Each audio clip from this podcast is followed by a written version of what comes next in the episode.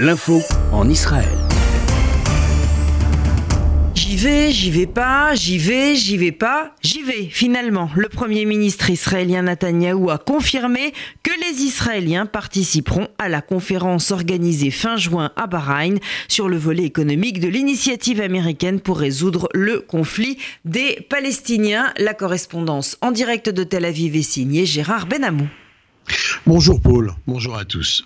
On y va, c'est certain, mais reste à savoir comment.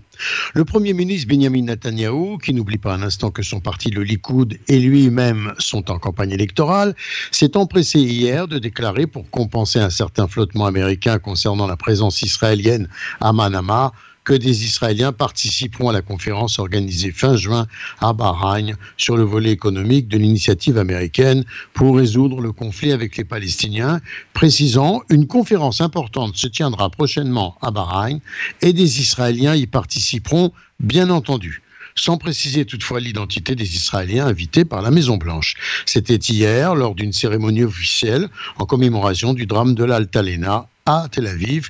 Netanyahu a sans doute voulu atténuer une information d'un officiel américain qui avait affirmé précédemment qu'aucun représentant du gouvernement israélien intérim de Netanyahu ne serait invité.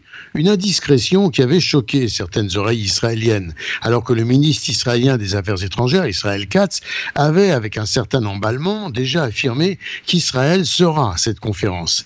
Les officiels américains et israéliens n'avaient plus qu'à jouer sur les mots pour cacher un malaise à Jérusalem tandis qu'à Washington, on se montrait franchement pour la circonstance réticent à une présence un peu voyante israélienne, étant donné que des pays comme le Maroc et la Jordanie, dont la présence était très souhaitée et avait été annoncée par Washington, s'étaient abstenus de confirmer leur participation. L'absence des Palestiniens et la condamnation par Mahmoud Abbas de l'événement à Bahreïn a malgré tout jeté une ombre sur le fragile projet américain qui doit servir de prélude à la révélation après les élections israéliennes du contenu complet du plan de paix américain.